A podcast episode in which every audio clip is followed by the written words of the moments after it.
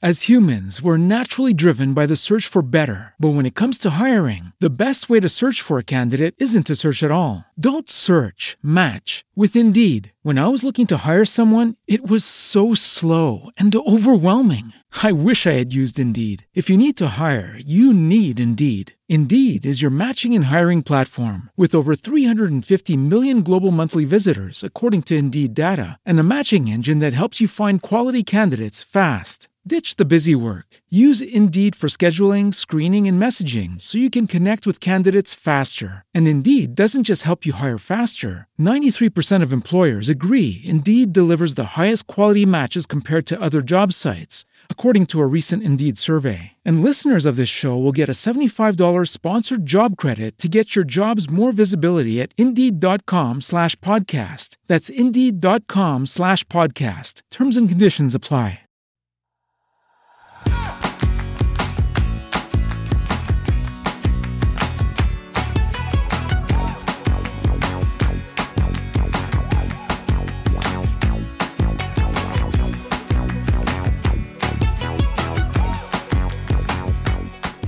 Hola, esto es Plug and Drive, un podcast de Milcar FM, en su capítulo 5 del 12 de noviembre de 2017. Yo soy Paco Culebras y aquí hablaremos sobre vehículos eléctricos de forma sencilla y clara, sobre su uso, funcionamiento, características, posibilidades, ventajas y retos a superar. También tendrás opinión, análisis, noticias, debates y entrevistas para mantenerte informado de todo lo que acontece en el mundo de la movilidad eléctrica y la automoción del futuro.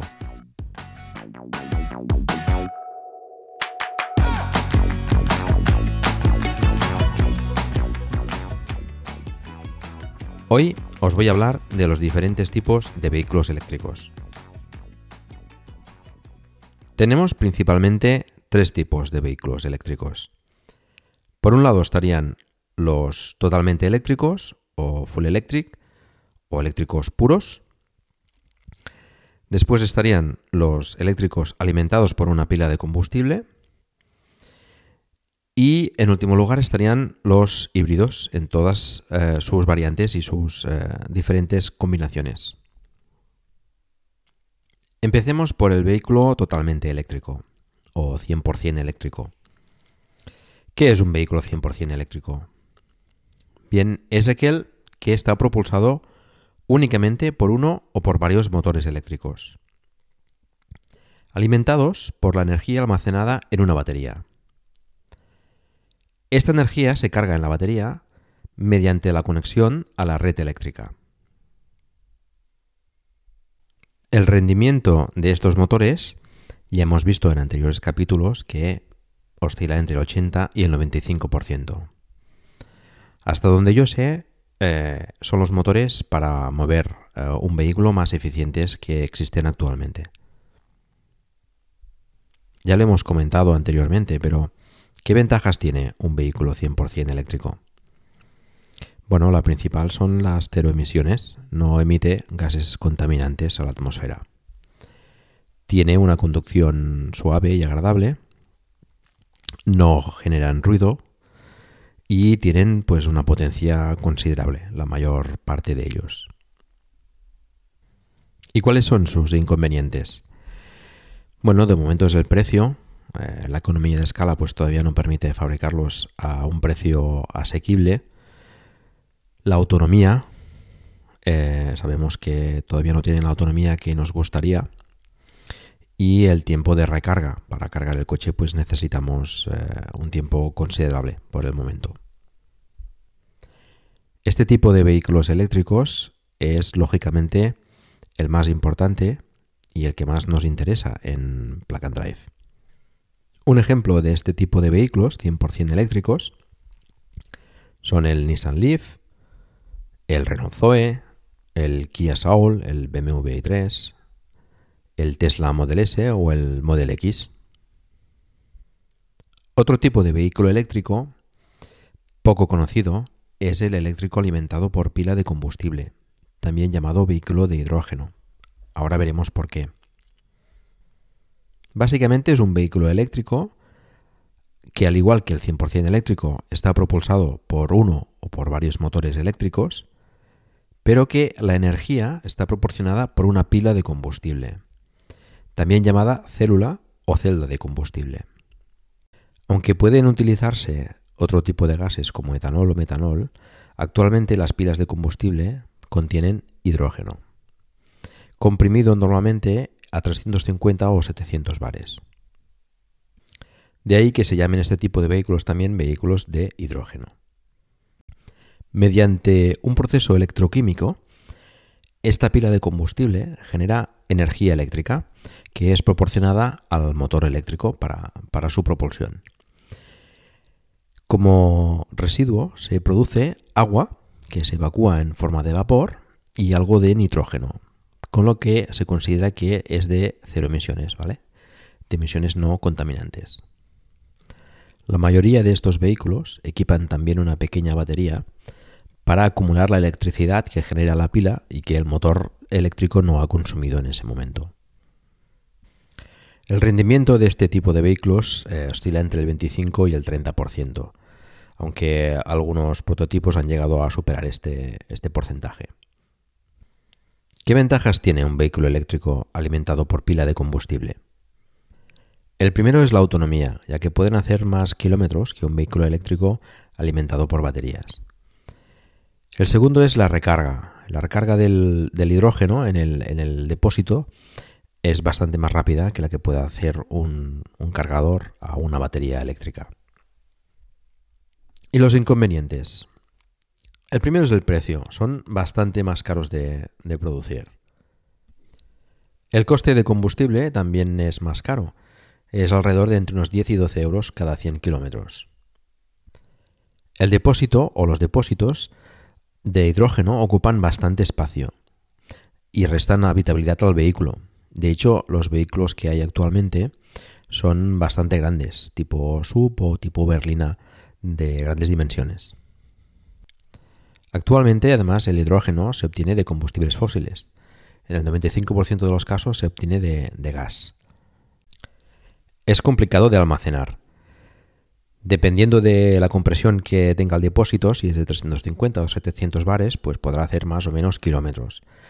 Cuantos más eh, comprimido esté, pues eh, más kilómetros podrá hacer, pero también el depósito tiene que ser más reforzado para poder soportar esta compresión. Además, eh, hay que distribuir este hidrógeno pues, en, en camiones, etcétera, igual que se hace con los combustibles fósiles. Además, el hidrógeno es altamente inflamable y la vida útil del depósito es de 15 años por normativa, con lo cual pues también limita un poco la vida útil del vehículo. Ejemplos de este tipo de vehículos pueden ser el Honda Clarity Fuel Cell, el Toyota Mirai o el Hyundai iX35 FCEV, que por cierto, pues eh, por ejemplo, para tener una idea, se va a unos 135.000 euros. Hace un par de capítulos comentábamos que Lexus apostaría por el vehículo 100% eléctrico y que sacaría en el 2020 el primero, que sería precisamente uno alimentado por pila de combustible, el Lexus LFFC, una berlina de unos 5 metros y pico. Hay quien dice que este será el futuro de la automoción, los vehículos alimentados por pila de combustible. Yo creo que los inconvenientes superan a las ventajas y que no acabará de prosperar este tipo de vehículos. A mí me parece que el futuro es más bien los vehículos 100% eh, eléctricos. Y por último tenemos los vehículos híbridos, que son aquellos que eh, combinan eh, un motor eléctrico con un motor térmico. Este tipo de vehículos, al combinar ambas tecnologías, pues tienen también una mezcla de ventajas e inconvenientes, siempre hablando respecto a los vehículos eléctricos.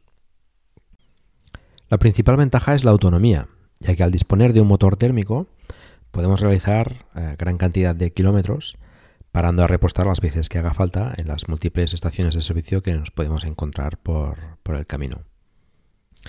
Podemos encontrar también más variedad de modelos, ya que la mayoría de fabricantes pues, incorporan, además de sus motorizaciones gasolina o diésel, eh, motorización híbrida a, sus modelos y podemos encontrar diferentes tipos de, de vehículos, de, grandes, pequeños, eh, medianos, etcétera, para poder eh, eh, encontrar un vehículo híbrido que se ajuste a nuestras necesidades. Y los inconvenientes van ligados también al motor térmico. Lógicamente, pues emiten gases contaminantes, por lo tanto son, generan más emisiones. Y el mantenimiento, pues también es más eh, complejo y es más costoso. Los vehículos híbridos, a su vez, los podemos clasificar de dos formas diferentes. Una por su nivel de electrificación y otra por su modo de funcionamiento, o cómo combina los dos motores, el térmico y el eléctrico. Según su nivel de electrificación, los podemos clasificar en microhíbridos, en híbridos suaves o semihíbridos, en híbridos completos o híbridos puros y en híbridos enchufables. Los microhíbridos son aquellos vehículos que disponen del sistema Start-Stop, este que para el motor del vehículo cuando éste está detenido. En este caso el motor eléctrico no suministra potencia a las ruedas y son pequeños motores eléctricos que eh, se utilizan para recuperar energía, por ejemplo, en las frenadas eh, regenerativas y cargan la batería del vehículo, que es algo mayor a la batería convencional, y se utiliza para arrancar el motor térmico de forma más rápida. La ventaja de este tipo de vehículos es en recorridos urbanos y se consigue un ahorro en combustible de entre el 4 y el 7%. Este tipo de vehículos, los microhíbridos, los hemos comentado como parte de la, clasificación de híbridos, pero realmente no los podemos considerar como vehículos eh, eléctricos.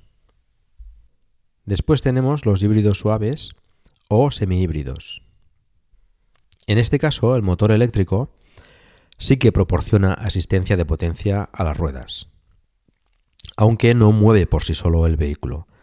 El motor eh, eléctrico eh, ejerce una asistencia, una ayuda al motor térmico en los casos en el que se requiere una potencia adicional o superior a la, a la proporcionada por el térmico. También se da una recuperación de energía en las frenadas para almacenarla en, las baterías que son de mayor capacidad que en el caso de los microhíbridos. También existe el sistema de start-stop, por lo cual pues, ahorra combustible cuando el coche está detenido y mantiene el coche digamos encendido, preparado para arrancar cuando lo necesite. El ahorro de combustible en los vehículos semihíbridos está entre el 15 y el 25%. Y un ejemplo de este tipo de vehículos son los Honda, por ejemplo, que cuentan con el sistema IMA, Integrated Motor Assist. Otro nivel de electrificación serían ya los híbridos completos o híbridos puros. En este caso, el motor eléctrico sí que ya puede mover el vehículo por sí solo, aunque a bajas velocidades, y puede funcionar también conjuntamente con el motor térmico, proporcionándole más potencia. La autonomía suele ser mínima en funcionamiento eléctrico. Se utiliza este motor para arrancar el vehículo y funcionar en recorridos urbanos, que es donde consume más un motor térmico. Pero también, como comentábamos, proporciona una potencia adicional al motor térmico en caso de necesidad en un adelantamiento, etc. Cuentan ya con baterías adicionales para el motor eléctrico independientes de la batería del vehículo de poca capacidad y que se alimentan eh, gracias al, motor térmico, a la inercia y a las eh, frenadas regenerativas. Es decir, la batería no se recarga si el vehículo no está en movimiento. El ahorro en combustible en estos casos ya está entre el 25 y el 50%. Toyota y Lexus son claros referentes en este tipo de vehículos, aunque hay más fabricantes que también eh, disponen de modelos híbridos en sus, eh, en sus diferentes versiones. Pero la tendencia son eh, el siguiente tipo de, vehículos híbridos, que son los híbridos enchufables. Estos ya cuentan con baterías bastante más grandes, cerca de 10 veces más que los eh, híbridos puros, lo cual les permite rodar a más velocidad y durante más tiempo. Pero también ocupan más espacio, con lo cual la habitabilidad del vehículo eh, se ve un poco reducida. La autonomía en eléctrico ronda entre los 25 y los 50 kilómetros. Pero, al igual que en los vehículos 100% eléctricos, la tecnología de las baterías va avanzando y próximas generaciones eh, seguro que aumentarán la autonomía en eléctrico eh, bastante más que esos 50 kilómetros. El motor principal es el térmico, pero no es este el que carga la batería, sino que en este caso la carga de la batería se hace de forma externa, a través de, de un enchufe. De ahí que se llamen híbridos enchufables. Se dice que los híbridos enchufables tienen lo peor de los dos mundos. La poca autonomía del vehículo eléctrico y el mantenimiento y las emisiones del vehículo térmico. Y aunque no deja de ser cierto, también es verdad que la mayoría de trayectos, como hemos comentado algunas veces, que hacemos diariamente, pues están por debajo de esos 50 kilómetros que, tiene la autonomía en eléctrico. Con lo cual te permite tener un vehículo que puedes hacer en el uso cotidiano, eh, diario, de, de un motor eléctrico, cargándolo en casa después o en el trabajo, y por tanto no generar emisiones. Y en caso de necesidad de hacer un viaje largo o un viaje inesperado o una salida que, que pueda durar más de esos 50 kilómetros, pues bueno, tienes el vehículo térmico que te permite hacer una autonomía pues eh, bastante superior. Tenemos también otra clasificación de los vehículos híbridos por su modo de funcionamiento, que sería en el modo paralelo, el modo en serie y combinado. En paralelo sería cuando el motor térmico y el eléctrico funcionan a la vez, conjuntamente. El motor térmico es el principal y es el eléctrico el que aporta más potencia en la salida y en la aceleración, donde el térmico consume más. Sería el caso, por ejemplo, As humans, we're naturally driven by the search for better. But when it comes to hiring, the best way to search for a candidate isn't to search at all. Don't search, match with Indeed. When I was looking to hire someone, it was so slow and overwhelming. I wish I had used Indeed. If you need to hire, you need Indeed. Indeed is your matching and hiring platform with over 350 million global monthly visitors, according to Indeed data, and a matching engine that helps you find quality candidates fast. Ditch the busy work. Use Indeed for scheduling, screening, and messaging so you can connect with candidates faster. And Indeed doesn't just help you hire faster. 93% of employers agree Indeed delivers the highest quality matches compared to other job sites, according to a recent Indeed survey. And listeners of this show will get a $75 sponsored job credit to get your jobs more visibility at Indeed.com slash podcast. That's Indeed.com slash podcast. Terms and conditions apply. Los Honda eh, híbridos. Tenemos también el funcionamiento en serie, que es cuando el motor eléctrico es el único que impulsa el vehículo. Y es el motor térmico el que proporciona energía a la batería como generador auxiliar. Es el caso, por ejemplo, de los eléctricos con eh, extensor de rango o con rango extendido, como pueden ser, por ejemplo, el BMW i3 o el Opel Ampera. Y por último tenemos el modo combinado, que es el más complejo. En este caso, eh, el motor eléctrico y el motor térmico pueden funcionar por sí solos o conjuntamente. Normalmente, el motor eléctrico suele mover el vehículo a baja velocidad. Y cuando se necesite más velocidad, pueden funcionar los dos conjuntamente o incluso el térmico solo si puede rodar a un régimen adecuado para un consumo aceptable. Además, el motor térmico es el encargado de cargar la batería. Y básicamente estos son los tipos de vehículos eléctricos que tenemos disponibles. Si tuviésemos que hacer una clasificación por orden de prioridad, y esto es totalmente personal y cada uno tendrá sus prioridades y sus necesidades, yo pondría en primer lugar los eléctricos 100%, eh, seguidos de los eléctricos eh, alimentados por pila de combustible, después los híbridos eh, enchufables, seguidamente los híbridos puros, seguidos de los híbridos eh, semihíbridos y los microhíbridos que bueno, prácticamente no los tenemos que considerar como vehículos eléctricos. De hecho, en este podcast, a efectos prácticos, hablaremos básicamente de vehículos 100% eléctricos y de híbridos enchufables. Es decir, vehículos que puedas enchufar y conducir. Plug and drive. Y ahora vamos a la sección de El Palabro.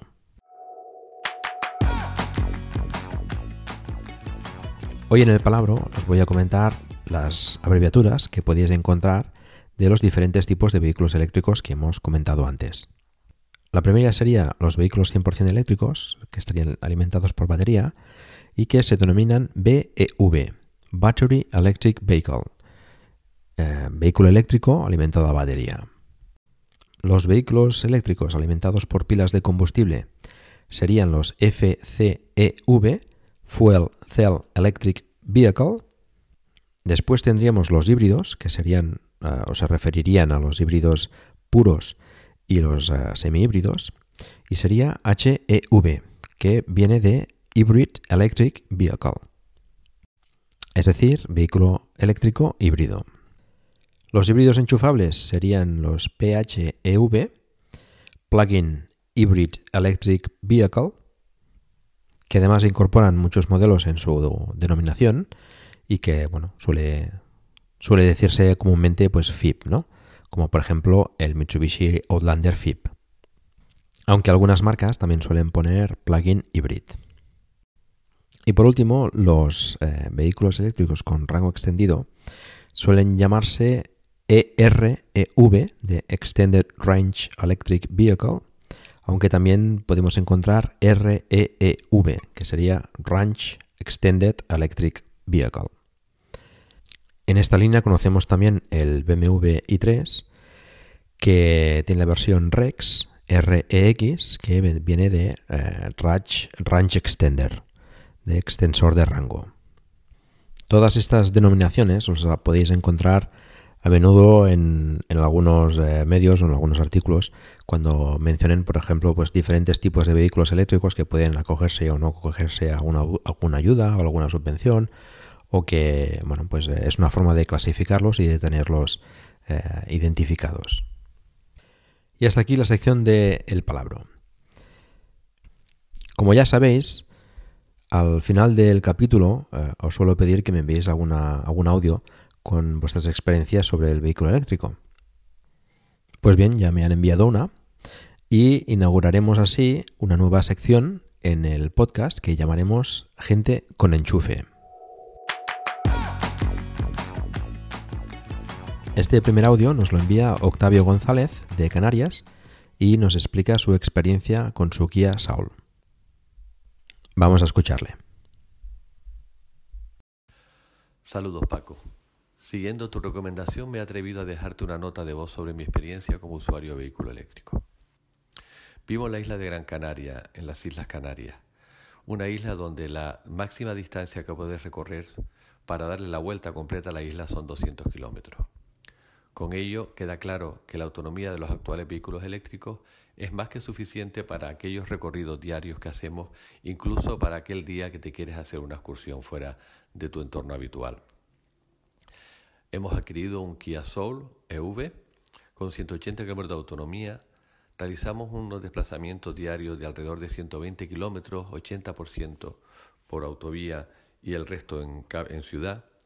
Y el vehículo cumple perfectamente todas nuestras expectativas.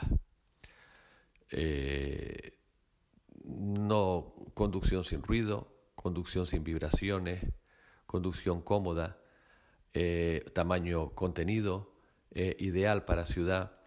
En definitiva, el problema que estamos teniendo es que el térmico de casa se nos queda sin batería y cada vez que lo tenemos que usar tenemos que darle el cable del eléctrico al térmico, un sinsentido.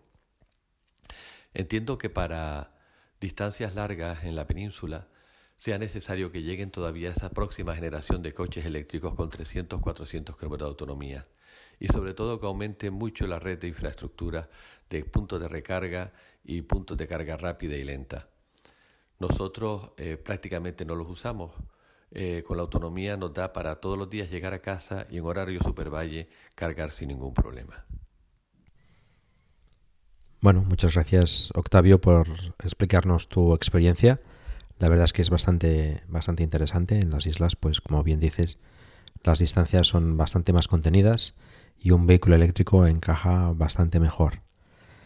A ver si tu audio pues anima un poco más a, a los demás a enviarnos también sus experiencias. Pasamos entonces ahora a la sección de noticias. Empezamos con el nuevo plan de ayudas a los vehículos eléctricos, entre otros, llamado Mobalt, anunciado por el Ministerio de Energía. Y se llama así por el Plan de Apoyo a la Movilidad Alternativa. Está dotado con 35 millones de euros, 20 millones de euros para la adquisición de vehículos de combustibles alternativos que incluyen GLP, gas natural, eléctricos y con pila de combustible y 15 millones de euros para la instalación de infraestructuras de carga para vehículos eléctricos. Comentar que es para vehículos nuevos o con antigüedad de 9 meses. La ayuda eh, estará entre los 500 y los 18.000 euros en función de la categoría y de la motorización y para los coches concretamente será de 5.500 euros. Desconocemos si habrá también un límite como, en el, plan Movia anterior de 32.000 euros sin impuestos para la adquisición de estos vehículos. Se destinan también 15 millones de euros adicionales para I más D I vinculadas con la movilidad eficiente energéticamente y sostenible. Es interesante también comentar que incluye mejoras en el Real Decreto del Gestor de Carga que facilitará los trámites a las empresas que quieran proporcionar puntos de recarga en sus instalaciones, eliminando algunos de los requisitos anteriores que lo ponían bastante complicado. Se prevé que entre en funcionamiento de forma inminente en cuanto esté publicado en el BOE. Y bueno, comentar que a menos a mí me parecen ayudas insuficientes, teniendo en cuenta que, por ejemplo, el Reino Unido o Alemania pues ah, tienen planes de ayuda de mil millones de euros comparados con los 35 que proporciona pues eh, el Estado español, pues creo que, son insuficientes y la prueba está en que en cuestión de, de, horas o de un día o dos máximo, pues se agotan las ayudas. Comentar también que las bicis eléctricas tampoco están incluidas en estas ayudas. Lo cual, bueno, pues eh, me parece que tampoco no, no debería ser así. Los que seáis de Madrid os interesará saber que Tesla abre una nueva tienda en la calle Serrano, número 3, el 16 de noviembre. O sea que los que seáis de por allí cerca, pues podéis acercaros a echar un vistazo y a, ver estos coches que son, son bastante, bastante impresionantes. Y precisamente en Madrid aparece una nueva compañía de car sharing llamada City, que está formada por Ferrovial y Renault y que actuará dentro del perímetro de la M30. Contará con una flota de 500 vehículos que serán el Renault Zoe 40, es decir, el que tiene 40 kilovatios y una autonomía estimada de unos 300 kilómetros. Precisamente estos vehículos forman parte de las ventas de octubre de 2017 de vehículos eléctricos, que este mes de octubre cuenta con 1.354 matriculaciones. 1.035 de las cuales son vehículos eléctricos y 319 serían FIP, ¿eh? lo hemos comentado antes, vehículos eléctricos enchufables. El rey, pues Mitsubishi Outlander, de estos vehículos enchufables, y eh, en este caso, los vehículos eléctricos, pues eh, los 554 Zoes, que la mayor parte forman parte de la, de la compañía esa de car sharing City. City, por cierto, con Z. Se ha presentado recientemente la nueva red de recarga para vehículos eléctricos en Europa llamada Ionity, que está promovida por eh, algunos fabricantes como Ford, BMW, Daimler o el grupo BAC. Contará inicialmente con 20 estaciones que eh, estarán en Alemania, Noruega y en Austria. Prevén tener 100 en 2018 y 400 en 2020. Serán estaciones de, carga rápida de 100 kilovatios y que serán actualizables hasta los 350 kilovatios. Y no nos quedamos ahí porque la compañía energética alemana E.ON, e comenta también que eh, tiene planeado instalar 10.000 puntos de carga de 150 kilovatios a lo largo de toda Europa. Empezará con 180 estaciones desde Italia hasta Noruega que estarán separadas unos 180 kilómetros. y que eh, prevén que estén en funcionamiento antes del próximo verano. Estas 10.000 estaciones en total mm, tienen planificado montarlas en los próximos dos años y también serán actualizables a 350 kilovatios en un futuro. Con lo cual, a nivel europeo por lo menos, eh, suponemos que algo llegará a España, tampoco lo especifican, pero que eh, a nivel de viajar por Europa eh, con un vehículo eléctrico, pues bueno, parece que las perspectivas son bastante buenas, si es que estos planes se llevan a cabo finalmente y, y acaban viendo la luz. Y nos vamos hasta el continente americano, concretamente hasta Argentina, que me consta que tenemos oyentes allí, donde Guillermo Dietrich, el ministro de Transporte, anuncia que a partir del año que viene la infraestructura para los vehículos eléctricos se va a ir acelerando y que ya se ha reducido el beneficio impositivo del 35% a entre el 5 y el 0% desde mayo para la importación precisamente de vehículos eléctricos, que allí mm, parece que están un poco escasos todavía. Y de Argentina nos vamos a Baleares, donde el conseller de Territorio, Energía y Movilidad, Marc Pons, anuncia que en 2020 dispondrá de infraestructura necesaria para asumir el cambio al vehículo eléctrico en las islas. De forma que instalarán entre 500 y 700 puntos de recarga rápida, con una eh, eh, aportación económica de 13 millones de euros. Actualmente cuentan en las islas de 300 puntos de recarga semirápida y 600 puntos de recarga rápida.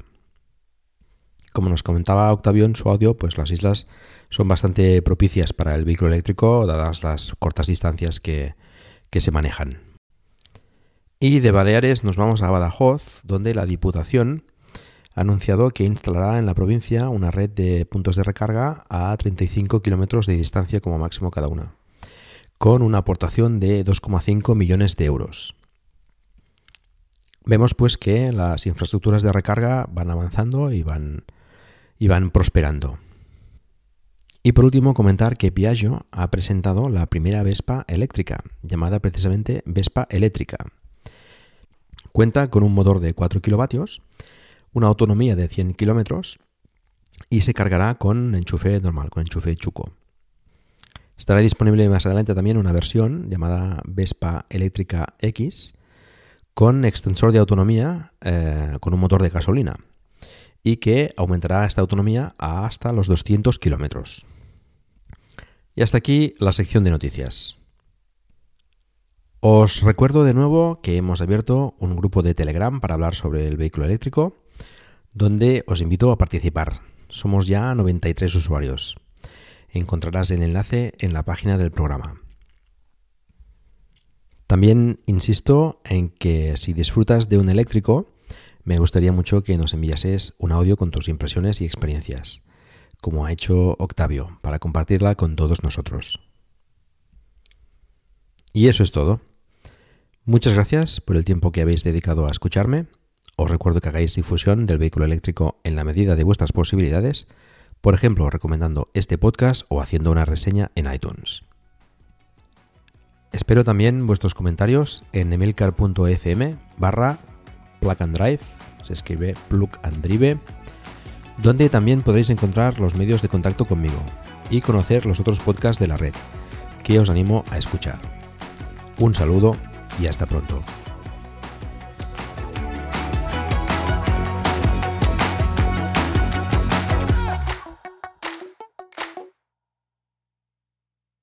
Como nuevo cliente de Western Union, puedes disfrutar de una tarifa de envío de 0 dólares en tu primera transferencia internacional de dinero en línea. Envía dinero a los tuyos en casa de manera rápida, fácil y conveniente. Visita westernunion.com o descarga nuestra app hoy mismo y tu primera tarifa de envío corre por nuestra cuenta. Aplican ganancias por cambio de moneda. No disponible para tarjetas de crédito y envíos a Cuba. Servicios proporcionados por Western Union Financial Services Inc. NMLS 906983 o Western Union International Services LLS NMLS 9069 85